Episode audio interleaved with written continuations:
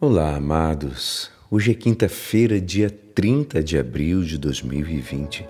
Estamos na terceira semana da Páscoa e hoje a nossa igreja nos convida a meditar juntos o Evangelho de São João, capítulo 6, versículos 44 a 51. Ninguém pode vir a mim se o Pai que me enviou não o atrair. E eu ressuscitarei no último dia. Está escrito nos profetas todos serão discípulos de Deus. Ora, todo aquele que escutou o ensinamento do Pai e o aprendeu, vem de mim. Ninguém jamais viu o Pai, a não ser aquele que vem de junto de Deus. Este viu o Pai. Em verdade, em verdade vos digo: quem crê tem a vida eterna. Eu sou o pão da vida. Os vossos pais comeram maná do deserto e, no entanto, morreram. Aqui está o pão que desce do céu para que não morra quem dele comer.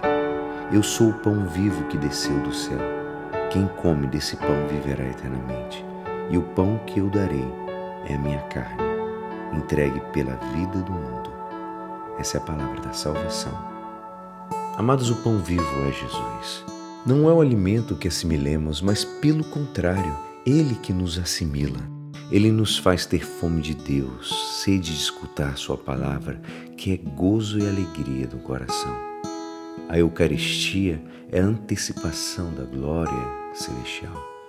Partimos o mesmo pão que é remédio de imortalidade, antídoto para não morrer, para viver para sempre em Jesus Cristo. A comunhão com a carne de Cristo ressuscitado nos faz acostumar com tudo aquilo que desce do céu quer dizer receber e assumir nossa verdadeira condição. Estamos feitos para Deus e somente Ele sacia plenamente nosso espírito. Que possamos dizer hoje, mais do que nunca, Senhor, aumenta a nossa fé.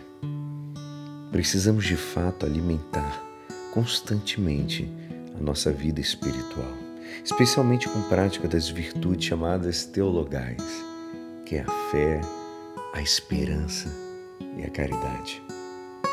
Hoje nós destacamos a virtude da fé, que começamos a praticar a partir do nosso batismo, através da voz do Pai, dos nossos pais e dos nossos padrinhos, que responderam por nós. E hoje, será que nós somos pessoas de fé? E é assim, esperançoso que esta palavra poderá te ajudar no dia de hoje que me despeço. Meu nome é Alisson Castro e até amanhã. Amém.